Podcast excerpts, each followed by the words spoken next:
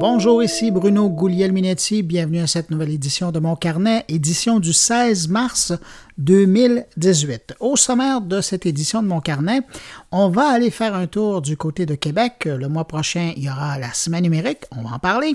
Sinon, Jean-François Poulain a encore cette semaine un invité du monde du UX. Et cette semaine, on parle de l'expertise du HEC Montréal en matière d'expérience client. Et puis, tant qu'à être dans l'enseignement et la recherche, ben, Stéphane Ricoul, lui, cette semaine, s'intéresse à la formation dans le monde du numérique. Mais avant de passer aux entrevues, et avant ça, à ma rétrospective de l'actualité de la semaine, je prends un instant pour saluer cinq auditeurs qui ont pris le temps, eux aussi, d'écouter mon carnet la semaine dernière. Je dis eux aussi parce que moi, je l'ai écouté. Euh, salutations à Nicolas Gilbert, David Toussaint, Martin Auclair, Gabriel Ferland et Mathieu Salot. Merci à vous cinq, euh, messieurs, pour l'écoute. Et puis, pendant que j'ai su, ben aussi, merci à vous qui m'accueillez aujourd'hui entre vos deux oreilles.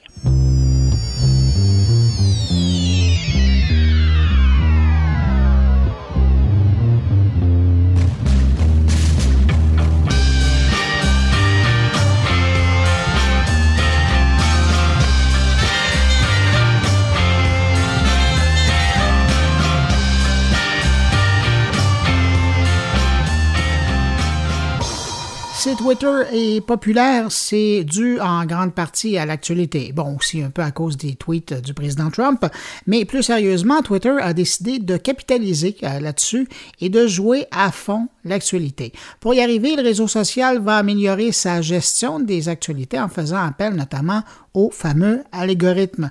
Euh, mais entre-temps, Twitter est à tester la formule avec des curateurs humains pour ses premiers tests, mais le réseau social veut à terme euh, que ces algorithmes puissent s'occuper eux-mêmes de détecter les événements pertinents, les événements importants, pour ensuite les mettre euh, de l'avant dans les timelines. Cette nouvelle approche de Twitter est évidemment pas étrangère au fait que Facebook maintenant joue la carte du contenu provenant des amis et de la famille et délaisse le contenu qui provient des médias ou qui est relié à l'actualité. C'est donc une belle occasion pour Twitter de jouer la carte de l'instantanéité et de l'information.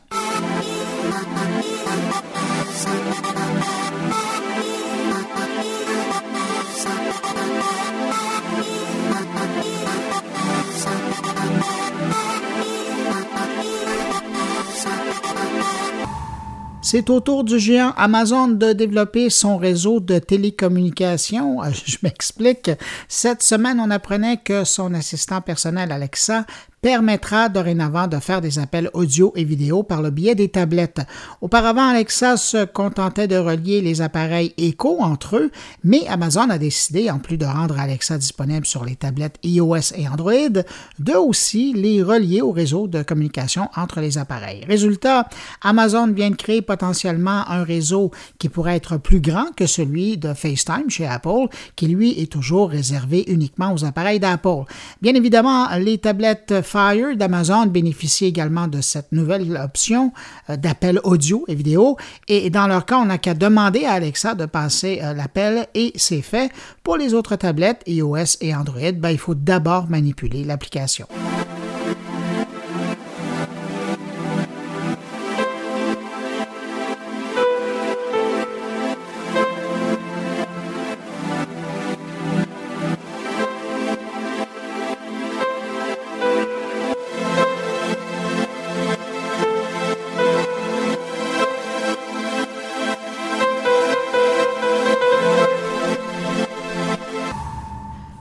Parlant d'Alexa, il y a aussi euh, du nouveau pour euh, l'assistant Google.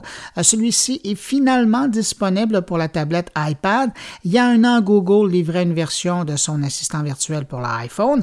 Maintenant, c'est l'assistant Google qui se voit décliner en version iPad. Vous pouvez l'utiliser de la même façon que vous le feriez si vous aviez un téléphone entre les mains ou à partir d'une borne Google Home et lui demander donc de faire des choses ou d'aller chercher de l'information pour vous. Chose intéressante avec l'environnement multitâche dans la version euh, iOS 11 sur un iPad, on peut maintenant utiliser l'assistant Google en même temps qu'une autre application, ce qui n'est pas à négliger.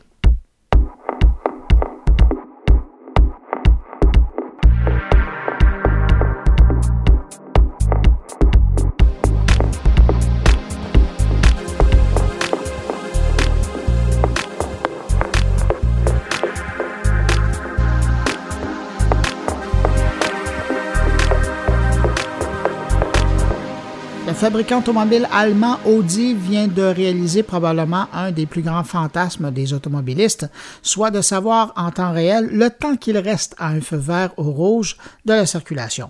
Pour le moment, seulement six villes américaines, soit Las Vegas, Dallas, Denver, Houston, Palo Alto et maintenant Washington, ont accès à cette fonctionnalité sur les voitures d'Audi. Dans ces villes, plusieurs modèles de 2017 et 2018 peuvent bénéficier de cette connexion entre le véhicule et les infrastructures et donc permettre à l'automobiliste de recevoir un compte à rebours indiquant le passage d'une couleur à l'autre pour le feu de circulation devant le véhicule.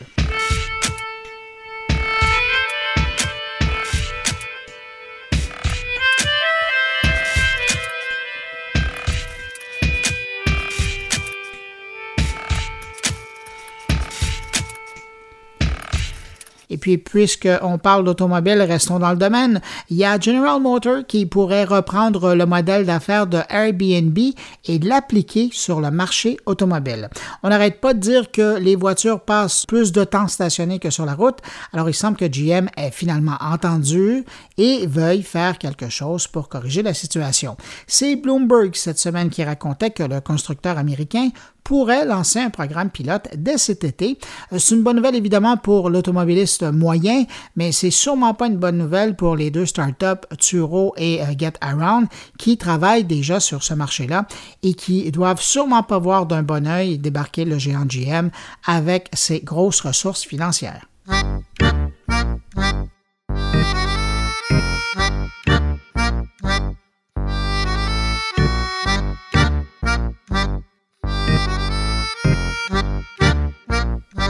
Après PS Plus chez Sony et Xbox Live Gold chez Microsoft, c'est maintenant au tour de la plateforme de jeux Twitch d'inaugurer son programme de jeux gratuits pour ses abonnés.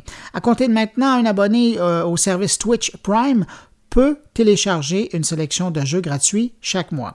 Euh, chaque mois, Twitch offrira cinq jeux à ses membres Prime et selon ce qu'on peut lire sur le site de Twitch, les jeux téléchargés pourront être gardés pour toujours. Donc, même une fois votre abonnement Twitch Prime terminé, vous pourrez conserver et jouer à vos jeux.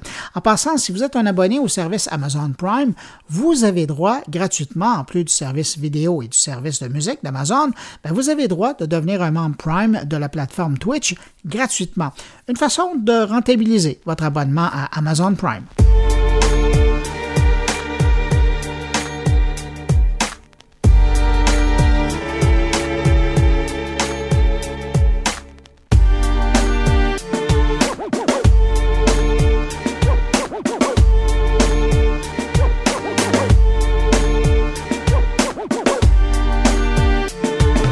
Google a publié cette semaine la dernière édition de son rapport annuel intitulé Bad Ads Report, un rapport qui sert essentiellement à démontrer les efforts que Google fait dans sa lutte contre les mauvaises publicités. Et dans cette plus récente édition, on apprend que 2017 a été toute une année euh, particulièrement fertile en mauvaise publicité. Selon le rapport, Google a atteint un nouveau record de publicité bloquée par ses équipes. On parle d'une moyenne de 100 publicités bloquées chaque On apprend que Google a détecté et supprimé 3,2 milliards de mauvaises publicités en 2017. En comparaison, en 2016, Google avait supprimé seulement je dis seulement, 1,7 milliard de publicités. Donc, c'est presque le double euh, en 2017. Des publicités qui pouvaient être dangereuses parce qu'elles renvoyaient notamment à un logiciel malicieux, par exemple, ou tout simplement parce qu'elles étaient fausses. On apprend également que 320 000 éditeurs ont été bannis de la régie en 2017, que 90 000 sites et 700 000 applications mobiles ont été mises à l'index.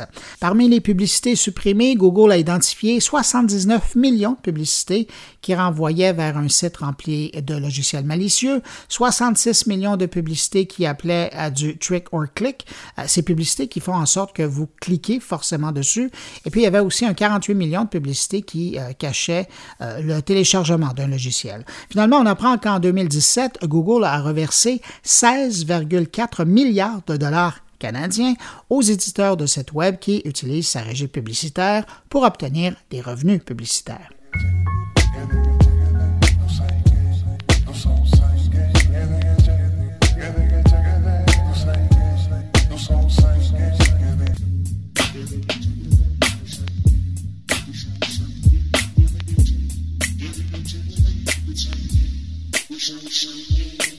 On n'en parle pas vraiment beaucoup dans les médias et même les médias techno, mais la lutte est toujours très féroce et chaude dans le domaine des trousses de logiciels de bureautique. Et dans le domaine Google, chauffe toujours encore les fesses de Microsoft.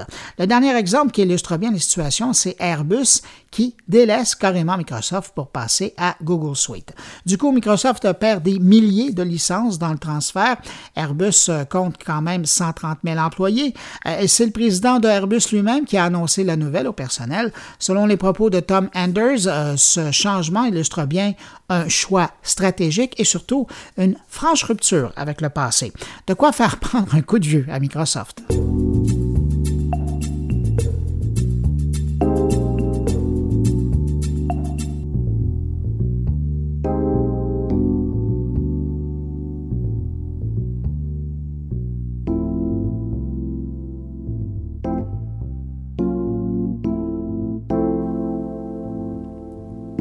Une étude démontre une nouvelle fois l'importance des jeux mobiles dans l'écosystème des App Store et du Google Play. Les jeux à eux seuls généreraient 80% des revenus de vente des boutiques d'Apple et de Google, et ça alors que ces jeux-là représentent seulement 35% du volume des téléchargements des boutiques. L'étude commune de App Annie et de IDC confirme que le jeu sur téléphone dépasse de plus d'un tiers des dépenses combinées des joueurs sur les plateformes PC, Mac et aussi les consoles de jeux, que ce soit celles de salon et de portable. Euh, dernier fait sur le sujet tiré de l'étude, selon les données recueillies, les jeux les plus rémunérateurs ne sont plus ceux qui s'adressent à un public de joueurs occasionnels. Pensez par exemple à des jeux comme Candy Crush Saga. Euh, l'argent maintenant vient de ceux qui intègrent des mécaniques d'affrontement en temps réel. Par exemple, Honor of Kings, Army Attack ou sinon ce fameux Fortnite Battle Royale.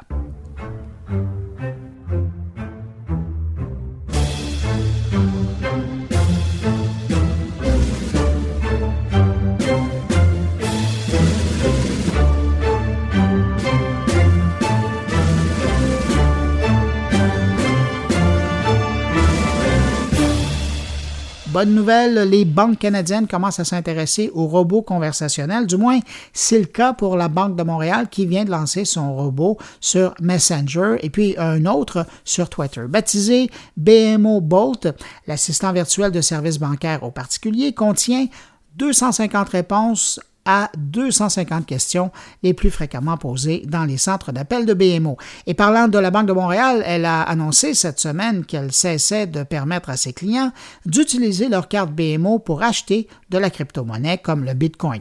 Donc concrètement, les particuliers ne pourront plus acheter de crypto-monnaie à l'aide des cartes de crédit Mastercard de la Banque de Montréal ou encore en utilisant leur carte de débit. Au pays, la BMO est la seconde banque à prendre cette décision. Le mois dernier, c'était la banque TD qui a annoncé une interdiction semblable.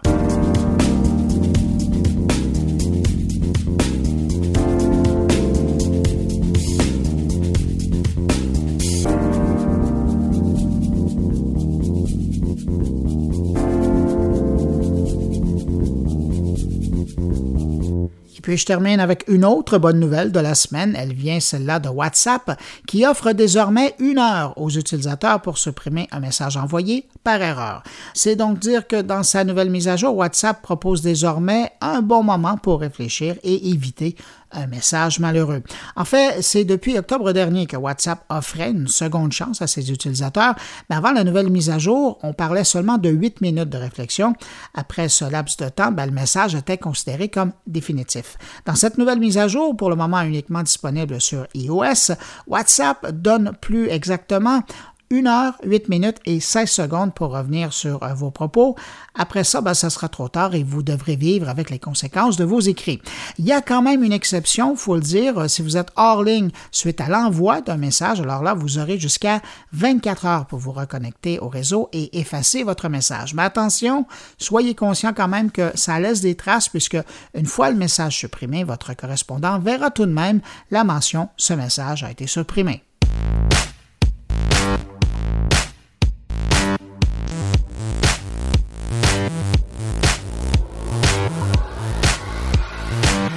Avant de passer aux entrevues, un mot au sujet du Centre de la sécurité des télécommunications du Canada. L'organisation est commanditaire de mon carnet tout le mois de mars dans le cadre d'une vaste campagne de recrutement euh, qui les mène à travers le pays pour rencontrer des candidats intéressés notamment par le monde de la cybersécurité. Concrètement, le Centre de la sécurité des télécommunications joue un rôle important dans la protection du Canada et des Canadiens contre le terrorisme basé à l'étranger, l'espionnage étranger, les cyberattaques les attentats qui visent les ambassades canadiennes et autres menaces graves de la part d'entités étrangères importantes. Il permet aussi également aux décideurs canadiens ben, de mieux comprendre les crises et les événements qui se passent à l'étranger. Et au pays, parallèlement, le Centre de la sécurité des télécommunications travaille à la détection des tentatives d'intrusion informatique et les blocs. L'organisme veille également à ce que les réseaux informatiques du gouvernement soient parmi les plus sécuritaires au monde. Alors, si vous pensez qu'un emploi dans le domaine pourrait vous intéresser, il y a une seule adresse pour vérifier la chose, je vous la donne, CSE, traduction cst.gc.ca, par. Je vous rappelle l'adresse CSE, cst.gc.ca, mon carnet. Et puis, ben, si vous n'avez pas de quoi noter l'adresse, vous passez par le site moncarnet.com et suivez le lien vers le Centre de la sécurité des télécommunications.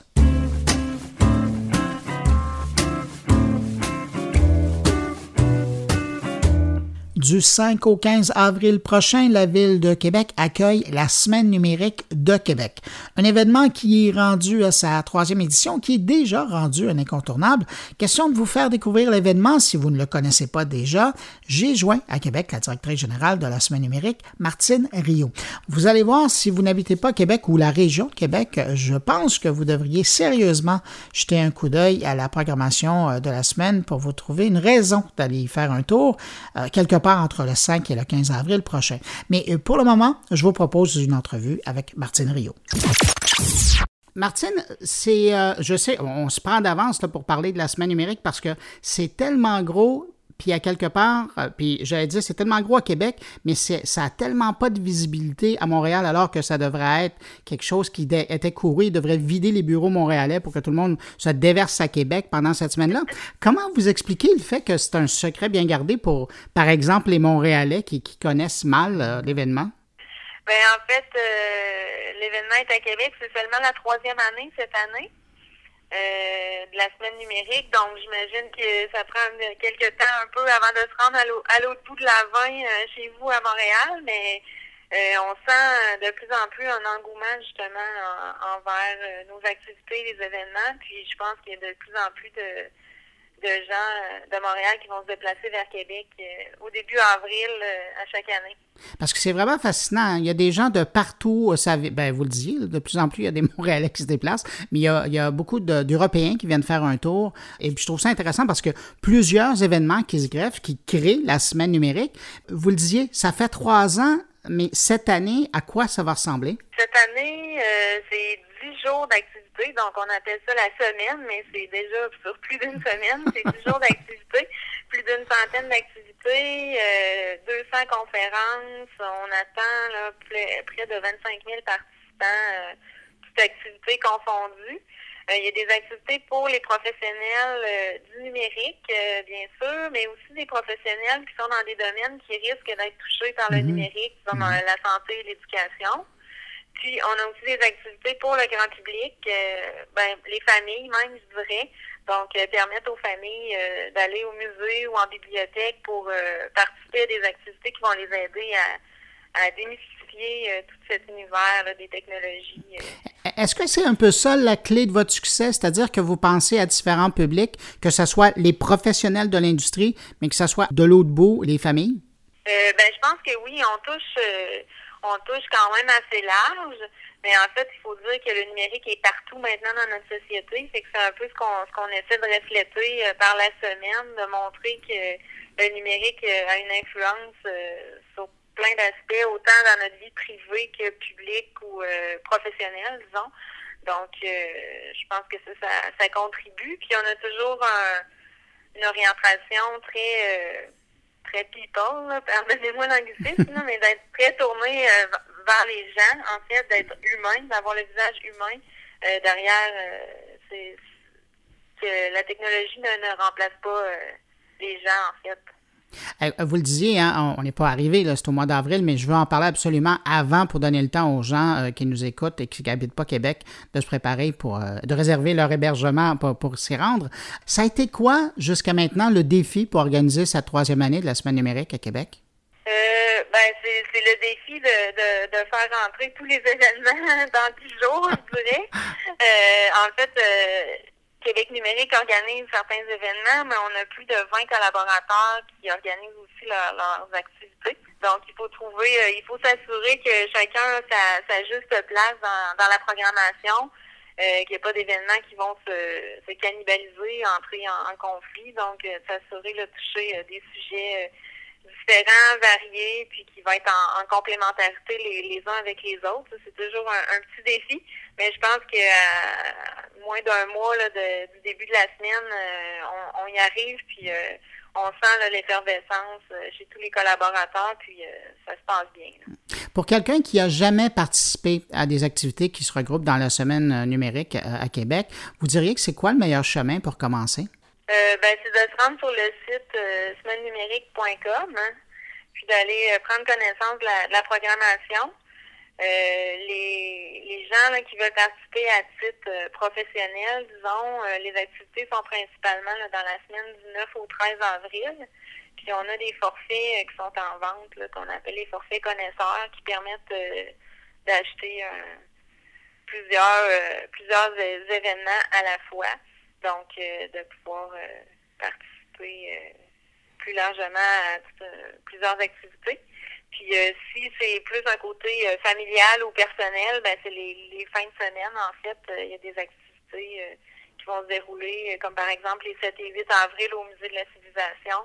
Il y a toute une fin de semaine sur les objets du futur, donc ça, ça risque d'attirer pas mal de gens. Est-ce que c'est difficile d'aller chercher des gros partenaires comme ça? Ou maintenant, ils sont vendus à l'idée qu'il y a une semaine et ils doivent absolument être présents, je pense, au musée, par exemple?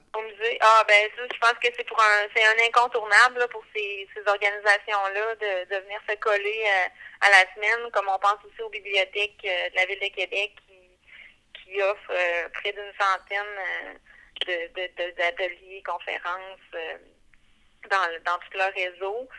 L'Université Laval, on, on a l'Organisme Québec international aussi. Donc on a vraiment des, des gens là, qui viennent pour eux, c'est comme un, incontournable vraiment de, participer et d'offrir euh, quelque chose. Euh. C'est assez fascinant. Je vais faire une comparaison peut-être boiteuse, mais vous permettrez quand même de la faire.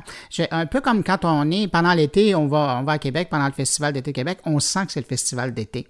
Euh, mais j'ai l'impression que quand on va chez vous pendant la semaine numérique, on le sent de par les différentes activités qui, qui, se, qui se passent sur différents lieux. Et j'ai l'impression que cette année, ça va être encore plus ça. Ben oui, puis dans le fond, on n'ose pas justement se comparer trop au Festival d'été qui est devenu une institution à Québec, mais euh, c'est quand même, euh, on se plaît un peu à le dire qu'on est le festival d'été du, numérique euh, parce qu'on est sur 10 jours nous aussi. Donc, mais je pense que oui, je pense que d'année en année, on sent vraiment qu'il y, a un momentum qui se crée, puis c'est un peu ça l'objectif de la semaine, d'avoir un rassemblement au même moment d'activité parce qu'on s'entend que toutes ces activités-là pourraient se tenir à des moments différents dans l'année.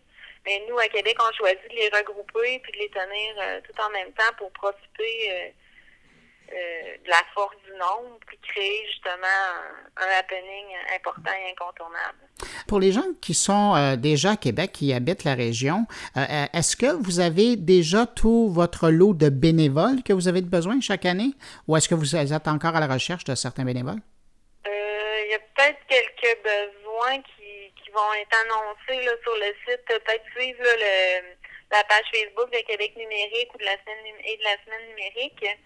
Mais je crois que là, euh, on arrive pas mal à, pleine capacité. Mais c'est certain que c'est des gens qui sont intéressés, ils peuvent nous contacter, puis on verra ce qu'on si on a besoin ou on pourra déjà préparer 2019. Euh, ah, je ne voulais pas vous la poser, mais comme vous m'ouvrez la porte, on parle bien du retour l'an prochain euh, de la semaine numérique de, Québec. Hein? Ah oui, oui, c'est certain. On, a déjà réservé le terminal de croisière pour l'an prochain. Donc, c'est sûr qu'il va y avoir qu'il va y avoir une semaine numérique quatrième édition en 2010. Pour être pratico-pratique pour les gens de l'extérieur de la région de Québec qui veulent se rendre, à partir de votre site, est-ce qu'on a, comme dans les événements internationaux, là, de l'information par rapport à l'hébergement ou c'est quelque chose qui est à part et ça n'existe pas avec l'inscription? non, y a, on a, on fait dans la, section, sur le site web, pardon, sur le site web, dans la section billetterie, il y a une section aussi hébergement. Euh, puis on travaille justement avec, une start-up de Montréal, State 22, oui. qui offre euh, de répertorier tout, euh, tout l'hébergement disponible dans un lieu donné. Donc, sur notre site web, les gens peuvent aller voir tout ce qui est offert comme hébergement dans le secteur de Québec pendant la, la semaine numérique. Donc, c'est très, très simple à utiliser. Ben, Martine Rio, je suis content d'être longtemps à l'avance pour vous souhaiter une bonne semaine. Euh, je sais qu'avec le carnet, euh, moi, je vais aller faire un petit tour. Il y a Jean-François Poulain aussi qui va être là euh, pour aller voir les activités. Donc, on va en reparler. Je l'espère bien. Ben, merci beaucoup pour cette entrevue, Martine Rio. Je vous souhaite à l'avance une bonne fin de préparation de la Semaine numérique de Québec. Et puis, on se voit là-bas. Parfait. Ben, merci beaucoup. Merci, au revoir. On attend, on attend les gens de Montréal à Québec pendant la Semaine numérique. ben, c'est bien gentil. Merci. merci. Au, revoir.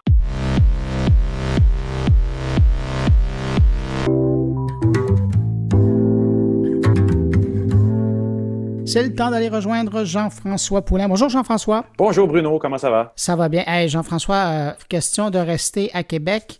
Euh, tu es vraiment un concept. Hein? Il y a un instant, on parlait avec Martine Rio, euh, qui est la grande patronne de la Semaine numérique à Québec. On demeure à Québec en quelque sorte parce que tu parles avec un des conférenciers qui sera au Web à Québec dans le cadre de la Semaine numérique. Et ton invité, donc, il s'intéresse au UX, évidemment, à la recherche et il est du HEC. Voilà. C'est intéressant parce que dans beaucoup de choses qu'on a parlé dans les derniers mois au sujet de l'expérience utilisateur, on a parlé de mesurabilité. Ben, la mesurabilité, on peut y accéder euh, avec des outils que le HEC sont en train de mettre ensemble. C'est des outils qui existent déjà. Il y a déjà des appareils qui mesurent les émotions, qui mesurent la température du corps, le mouvement des yeux, le nombre de battements de pupilles, tout ça. Puis eux, ils sont capables d'en faire des rapports. Puis c'est de ça que Pierre Majoric va nous parler. Euh, ils sont capables d'en faire des rapports, euh, des, espèces de heat maps, des, sources de chaleur où les gens regardent le plus sur une interface, sur un site web, sur un objet. Ils ont plein de labs. J'ai visité les installations quand j'ai fait l'entrevue. Puis ils ont, sept labs, six ou sept labs de toutes sortes où tu as des endroits où les gens peuvent jouer des jeux vidéo les uns contre les autres et ils sont mesurés, euh, toutes toutes leurs capacités physiques sont mesurées. Ils ont des casques sur la tête. Euh, c'est assez impressionnant. Et donc, euh, l'entrevue, c'est avec euh, Pierre Majoric Léger. Et là, il a un titre, il faut que je le lise. C'est titulaire de la chaire de recherche industrielle en expérience utilisateur et professeur titulaire en TI du HEC Montréal. Ça vaut la peine de le lire hein, quand c'est un titre comme ça. ben, finalement, son titre est aussi complexe que les recherches qu'ils font. Absolument. Puis c'est ça. Donc, ils ont, sont, ils ont développé dans les dernières années un logiciel qui met toutes ces données-là ensemble. Donc, on extrait ça des logiciels genre Toby et autres. On met ça dans un même système de rapport. On crunch. Il y a des algorithmes, il y a d'intelligence artificielle. Puis, euh, tout ça ensemble, ça fait des rapports qu'on sort super rapidement, qui historiquement, en ce moment même, je dis historiquement, mais c'est comme en ce moment, des autres, des autres laboratoires de sortir en plusieurs semaines. Et eux, leur objectif, c'est de sortir ça dans un délai très, très court. Et ils ont des projets, et c'est de ça que Pierre Majoric me parle dans l'entrevue. Alors, pétons-nous les bretelles parce que le HEC euh, de Montréal, ben, effectivement, est un des lieux les plus intéressants et les plus avancés sur la planète en matière de recherche dans ce domaine. Et oui, et l'année prochaine, ils auront d'ailleurs, je pense qu'elle est déjà commencée, ils ont eu une première cohorte. Il y a une maîtrise qui a commencé en UX, en expérience utilisateur. Donc, en plus de celle de Québec, à l'Université Laval, il y a maintenant celle de Montréal. Je pense qu'il y a une espèce de variante aussi au centre NAD slash l'Université de Chicoutimi à Montréal. Euh, je ne sais pas si c'est comme ça que ça se, prononce. ça se dit, l'Université de Chicoutimi à Montréal, mais le, volet de centre NAD, c'est ça. Oui, c'est ça. C'est en collaboration avec l'Université de Chicoutimi, puis ils ont une maîtrise en, UX ou une variante de ça aussi. Donc, on commence à avoir euh, des centres de formation qui s'intéressent beaucoup à ça. Ben, Jean-François, je te remercie pour euh, cette rencontre et puis on vous écoute dès maintenant. Super, merci. Euh, donc, euh, moi, je suis euh, professeur au HEC. je suis spécialisé dans le domaine de l'expérience utilisateur. Je suis titulaire d'une chaire de recherche qui est spécialisée dans le domaine de l'expérience utilisateur dans le domaine d'affaires. Et donc, on fait de la recherche surtout dans le domaine de l'évaluation, les méthodes, les manières d'évaluer l'expérience vécue euh, par des utilisateurs en interaction avec toutes sortes de technologies, des, des téléphones portables, des tablettes, des ordinateurs. Et notre but, c'est de, de, mobiliser des, euh, des, outils et des théories là, qui viennent de, domaines périphériques au nôtre, euh, celui de la neuroscience, euh, qui nous permettent d'avoir une très grande précision dans la mesure utilisée euh, pour comprendre euh, les réactions automatiques et inconscientes des utilisateurs lorsqu'ils lorsqu'ils interagissent avec leur technologie. Le but, c'est d'être capable de, de, mesurer ce que les gens vivent vraiment, des choses qu'ils ne seraient pas capables vraiment de nous Euh, lorsqu'on mène un test utilisateur, euh, lorsqu'on demande aux gens euh, ce qu'ils ont vécu, ben, il y a toujours le, biais perceptuel. Hein. Ce, que, ce que les gens vont avoir fait, par exemple, une tâche sur un nouveau site web, vont passé quelques, quelques minutes à, à, effectuer une tâche, puis ensuite on leur demande qu'est-ce que vous en pensez. Ben, on va toujours avoir un regard biaisé sur l'expérience. Euh, et euh, c'est important de mesurer la perception, mais pour aider les, les designers, euh, les concepteurs d'expériences de, interactives, il est important d'être capable de ramener des éléments beaucoup plus précis sur le quand, à quel moment l'expérience n'est pas optimale, et où dans l'écran l'expérience peut être améliorée. Et donc, les outils qu'on a, nous, au Tech 3 Lab, nous permettent d'avoir cette très grande, ce qu'on appelle la résolution temporelle et la résolution spatiale pour être capable d'informer de manière très précise les concepteurs. Euh, donc, moi, j'ai une chaire de recherche qui est financée euh, par euh, le CRSNG, qui est le Conseil de recherche en, en, sciences et en génie du Canada, et l'organisme PROM, qui est un organisme provincial, et six partenaires de recherche, donc des organisations privées qui financent nos recherches. On parle de Deloitte Digital, de D-Box, de GDA Software, du Mouvement des Jardins et de Sobase et Vidéotron. Donc, c'est des grandes entreprises qui seront alliées avec nous pour euh, créer une masse critique de recherche autour du domaine de l'expérience utilisateur. Donc, ils nous fournissent des sous, des, ressources euh, aussi euh, en matière d'interface numérique.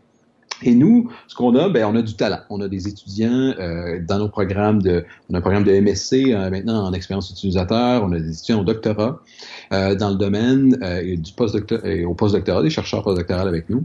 Et l'idée, c'est qu'on crée des situations uniques où on est capable de, de former du talent, mais aussi d'être capable de faire avancer la connaissance en collaboration avec ces partenaires-là pour être capable de, de mieux comprendre l'expérience vécue dans toutes sortes de domaines. Hein. Euh, on parle autant du domaine des médias avec Vidéotron euh, que du domaine agroalimentaire euh, avec, avec Sobase, en passant par le domaine du cinéma avec D-Box. Donc, on, on, a la chance d'avoir une très large, riche source d'interface avec laquelle on est capable de faire avancer la connaissance dans la mesure et dans l'interprétation de ces mesures, euh, et en même temps de former du talent pour l'industrie montréalaise, québécoise et canadienne dans un domaine extrêmement euh, en demande. Et, et, dans, le, dans, le, dans le concret d'un de, de, de, test, donc, moi je l'ai vu un petit peu, euh, par exemple, vous avez des, des, des, appareils qui permettent de voir où les gens vont voir sur une page web ou sur un appareil. Puis, on, ce qu'on m'a fait comprendre assez rapidement, et là, c'est juste deux paramètres, c'est qu'il y a des choses que les gens vont aller voir sur une page. Et il y a aussi une autre mesure que vous allez faire, c'est l'émotion qui est reliée euh, à, à, ces paramètres-là. Donc, vous êtes capable de dire, OK, les gens vont beaucoup voir à tel endroit, mais si on se fie juste à ça, on se dirait, OK, ils aiment ça, voir ce bloc de texte-là. Mais si on le relie avec de l'émotion, on est capable de voir que non, non, non, non, ils sont profondément irrités de lire ce, ce bloc de texte. Leurs yeux vont là, mais leurs émotions, ne, sont pas positives.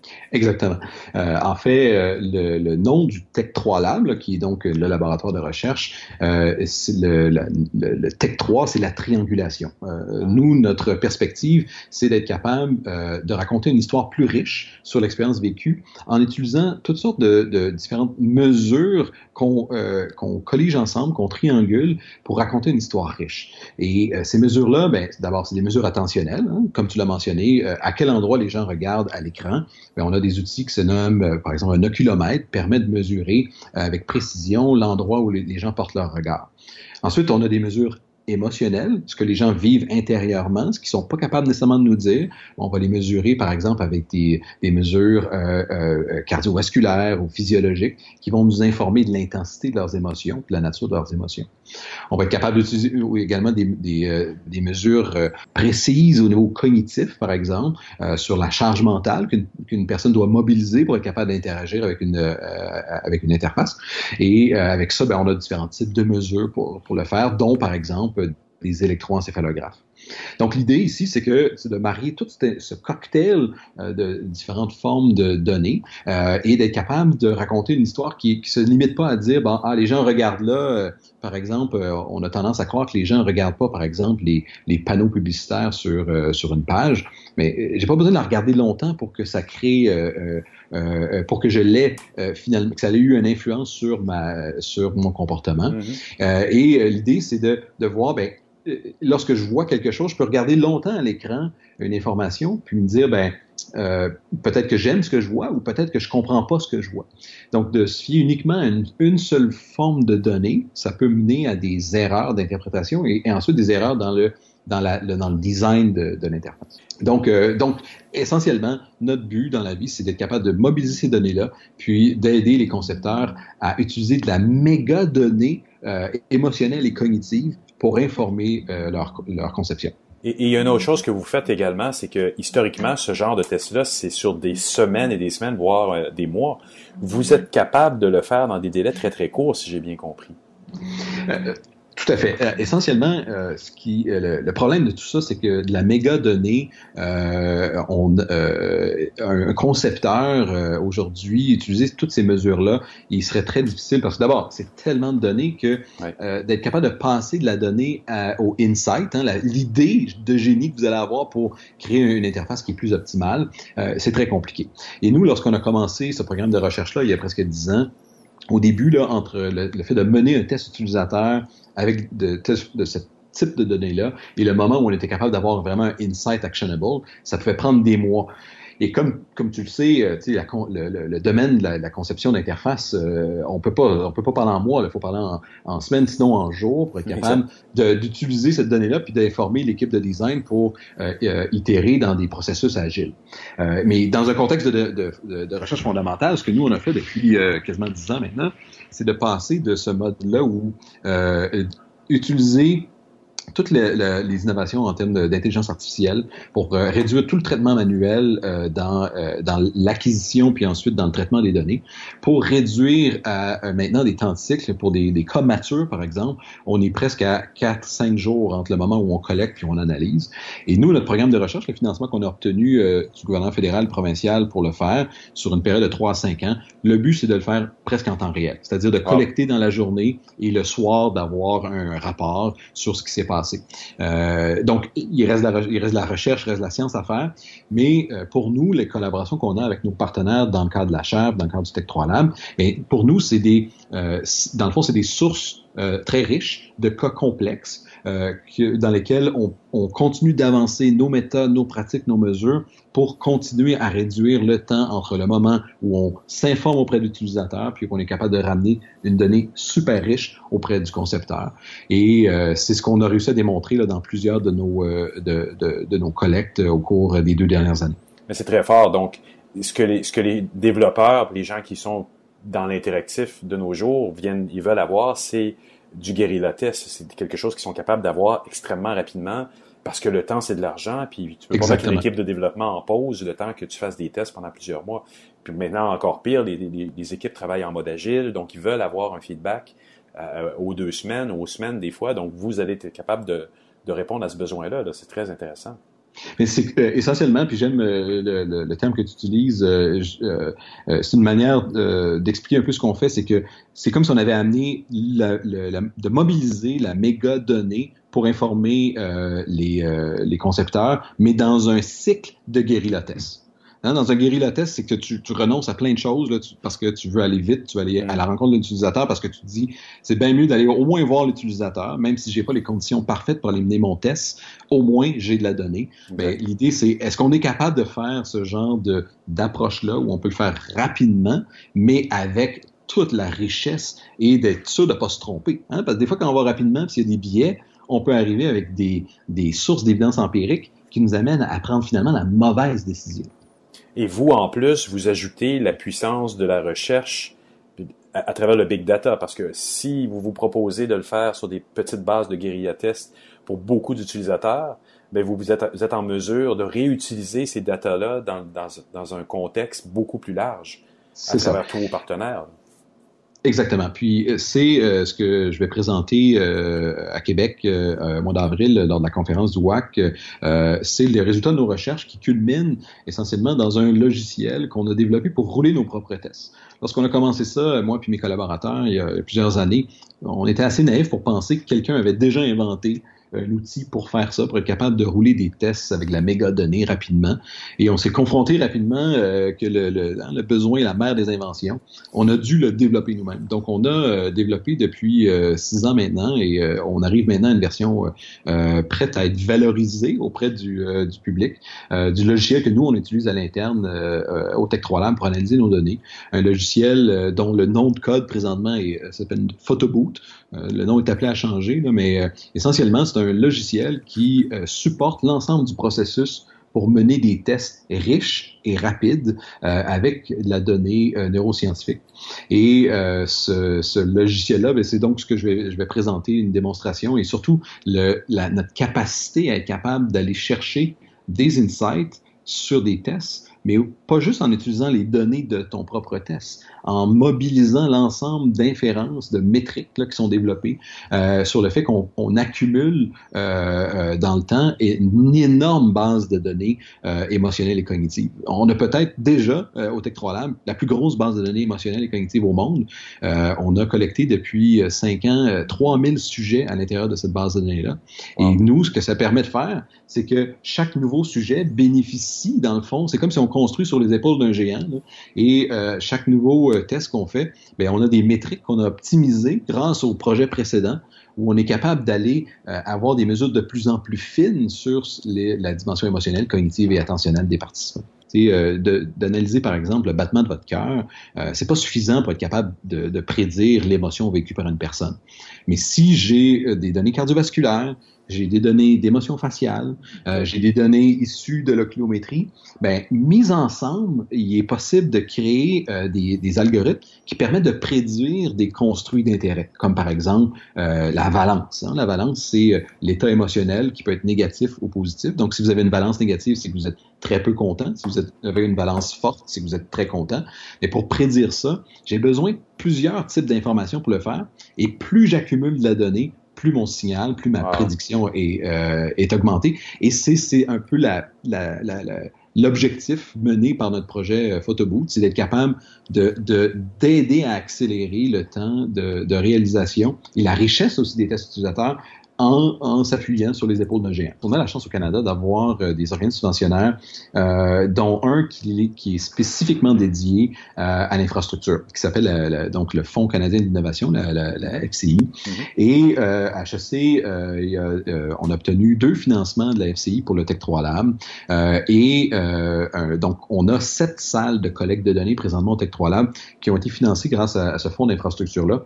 Ce qui fait de nous, euh, du moins à notre connaissance, un des plus gros labs dans le domaine euh, au monde, euh, d'un lab universitaire. Et on a donc on a développé toute une série de différents environnements de collecte de données. On a un salon expérimental, on a une salle de groupe, on a des salles individuelles pour être capable de, développer des méthodes, des manières de tester dans toutes sortes d'environnements. Donc avec nos partenaires, nous on a des différents projets de recherche qu'on mène dans ces différentes salles-là qui, euh, qui nous donne énormément euh, de, de. Hein. Moi, j'ai une, environ une 25 étudiants gradués qui travaillent avec moi dans la chaire et au laboratoire. Euh, ben, ces différents étudiants-là sont euh, en relation avec les partenaires, travaillent dans leur salle. Donc, on a une capacité, une énorme capacité annuelle de collecter de la donnée et donc de continuer à enrichir notre base de données émotionnelle et cognitive. Wow. Et il y a également un autre projet sur lequel vous vous lancez. C'est un projet de formation massif? Oui, exactement. Euh, on a euh, donc dans le cadre de, de, de, la chaire en expérience utilisateur, euh, euh, il y a une mission aussi de valoriser auprès du grand public les résultats et puis aider à avancer la connaissance dans le domaine de l'expérience utilisateur. Et pour nous, ben, c'est très important que de, de, conscientiser tout un chacun que vous soyez dans une PME ou une grande entreprise, euh, euh, tout le monde est, est, impliqué quelque part dans le processus de conception et euh, d'amélioration de, l'expérience vécue par les utilisateurs de vos interfaces. Et là, que vous soyez dans le domaine bancaire que, ou dans le domaine de l'éducation, hein, lorsqu'on développe des, des applications euh, pédagogiques, on est aussi des concepteurs euh, d'une expérience qui est scolaire, mais qui est quand même une expérience utilisateur. Et ce qu'on qu'on a développé comme comme comme, euh, comme idée, c'est d'offrir euh, accès à cette connaissance-là gratuitement via un MOOC, donc une formation en ligne massive euh, qui sera offerte à travers la plateforme EduLib. Donc EduLib, c'est la plateforme de MOOC du campus Montréal, de l'Université de Montréal, d'HEC et de Polytechnique. Et nous allons offrir dès le 15 mai prochain cette formation-là de six semaines, qui est une formation d'introduction à l'expérience utilisateur. J'aime à dire qu'il s'agit d'une formation, euh, c'est un peu comme apprendre à nager dans le pas profond d'une piscine comment observer, euh, comment développer un prototype papier, une maquette. Donc, euh, des, des, techniques de base que tout le monde qui peut être amené à participer dans un projet d'amélioration de l'expérience utilisateur d'une interface pourrait être amené à utiliser, faire par exemple une carte d'expérience. évidemment, c'est c'est une base. On peut aller plus loin. On a des programmes, euh, euh, par exemple, la MSC en UX à HEC permettrait à quelqu'un d'aller justement nager dans le, dans le plus profond d'une piscine ah euh, pour des gens qui souhaiteraient continuer leur, leur formation. Mais on, on, souhaite véhiculer, dans le fond, les avancées en connaissances qu'on fait à travers la chaire, mais aussi rendre au grand public un accès gratuit à l'expérience utilisateur. Et en plus, en septembre, une des nouvelles, c'est qu'on élargit la cohorte. Il y a une cohorte anglophone qui va s'ajouter également en prochain. Ben, c'est super intéressant. Écoute, Pierre, je te remercie énormément pour cette entrevue.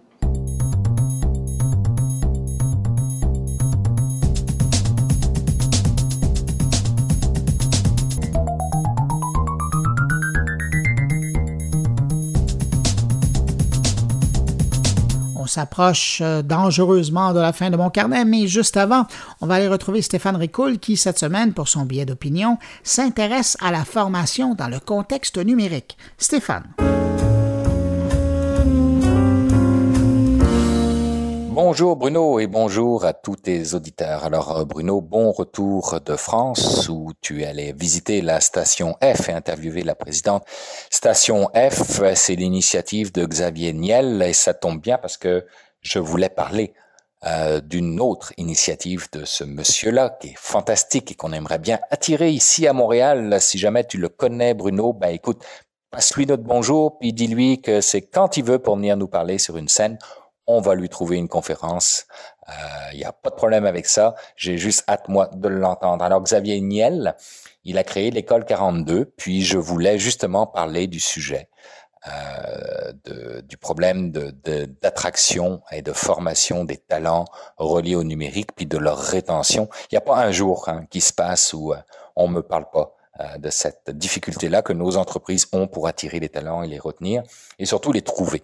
Alors, euh, l'école 42 en France de Xavier Niel, ben, c'est un peu ça. L'idée est partie du fait qu'il trouvait que euh, tout ce qui était formation en matière de numérique était un petit peu coincé entre deux mondes, euh, celui des universités qui malheureusement n'enseignent absolument pas ce dont les entreprises ont besoin dans leur réalité quotidienne, puis les écoles privées de l'autre bord qui, elles, sont ben trop chères et euh, même si elles enseignaient ce que les entreprises ont besoin, elles ne sont pas capables d'aller chercher le volume dont les entreprises ont besoin parce que trop cher, justement. C'est un peu le point d'ailleurs que Lydia Divry, euh, la présidente ou la directrice générale de Techno Montréal, disait sur le plateau de RD Économie avec Gérald Filion, comme quoi nos universités, nos écoles ne forment pas sur les technologies d'aujourd'hui, mais sur les technologies d'hier.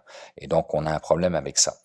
Il y a deux euh, initiatives, dont, euh, en fait trois initiatives, excusez-moi, dont j'aimerais vous parler aujourd'hui. Une euh, locale qui n'est pas née ici, qui est née en France, mais elle a au moins le mérite d'exister ici à Montréal, qui s'appelle Le Wagon. Euh, qui fait de l'apprentissage du code, puis on parle du code euh, qui est recherché actuellement, c'est-à-dire Ruby, Full Stack, etc., en neuf semaines. Et euh, la particularité, c'est que vous pouvez, vous pouvez strictement rien connaître au développement informatique, euh, être vraiment un débutant, puis neuf semaines plus tard, ben, les entreprises vont s'arracher votre candidature parce que vous allez maîtriser un langage informatique qui est recherché aujourd'hui. Donc, on s'entend que c'est un bootcamp euh, extrêmement intensif. C'est 360 heures de, cours en neuf semaines. Donc, euh, c'est intense, mais au moins, vous sortez de là, vous avez une bonne assurance d'avoir une job. Je suis allé voir leur site web, puis euh, ils affichent les logos des compagnies qui s'arrachent les talents de leurs étudiants et je vous dirais que c'est assez impressionnant. L'autre initiative dont je voulais vous parler, elle se passe en France et je vous en parle parce qu'elle me touche, mais alors particulièrement à bien chercher une corde ultra sensible chez moi. Et c'est l'école Microsoft de l'intelligence artificielle. Figurez-vous qu'il y a quelques semaines de cela, ils ont lancé une école qui est destinée aux sans-emploi ou destinée aux décrocheurs scolaires de 19 à 39 ans. Et ils vont chercher ces gens-là, puis ils vont les former pendant un an et demi pour qu'ils puissent devenir des techniciens de l'intelligence artificielle. Alors, on s'entend que là aussi, à mon avis, ils vont avoir du succès parce que l'intelligence artificielle ne va faire que croître au sein des entreprises et on va s'arracher des talents de techniciens reliés à ce domaine-là. Alors, Microsoft veut prendre une position, c'est certain, d'acteur dans le domaine de la transition numérique, mais je trouvais intéressant qu'il donnait aussi un visage d'une firme qui est engagée en matière d'égalité des chances en allant chercher les décrocheurs scolaires et les, euh, et les sans-emploi. Et la dernière initiative, que je voulais évoquer aujourd'hui, c'est la grande école du numérique, qui n'est pas une école en soi, mais qui est une, une, une structure qui fédère sur l'ensemble du territoire français euh, les offres en termes de formation euh, reliées au numérique. Ils appellent ça d'ailleurs les fabriques du numérique. Donc, c'est un, réseau de formations qui ont été labellisées. Je voulais juste l'évoquer parce qu'on sait que aujourd'hui, euh, notre ministre du numérique, euh, Dominique Anglade, souhaite monter le conseil numérique et, et, on la presse de le faire, on s'entend que plutôt ce sera, mieux ce sera. Et euh, je pense que encore une fois, puis j'ai comme l'impression que je vais le dire à chaque podcast que j'enregistre pour toi, Bruno, mais ça aussi, c'est un sujet sur lequel le conseil numérique québécois, une fois qu'il sera formé, devra se pencher, c'est-à-dire la formation sur les technologies d'aujourd'hui. Alors, c'était mon point euh, pour aujourd'hui. Merci beaucoup euh, pour votre écoute, tout le monde. Puis, merci Bruno encore d'avoir renouvelé ta confiance envers moi. À très bientôt. Au revoir. Et bien voilà, c'est déjà la fin pour cette édition de Mon Carnet pour cette semaine. N'hésitez pas à passer le mot autour de vous si vous pensez que Mon Carnet peut intéresser vos connaissances. Vous pouvez aussi utiliser votre présence sur les réseaux sociaux pour en parler il y a des gens qui le font déjà et c'est très apprécié. Merci euh, si vous le faites, si c'est votre cas. Euh, ben de votre côté aussi, si vous désirez me laisser un mot, vous pouvez le faire en passant par la page Facebook de mon carnet, par le biais de mon compte Twitter, sur ma page SoundCloud ou encore dans la version blog de mon carnet à l'adresse moncarnet.com. Merci d'avoir été là. Je vous souhaite une excellente semaine. Je vous retrouve vendredi prochain pour une autre édition de mon carnet. Au revoir.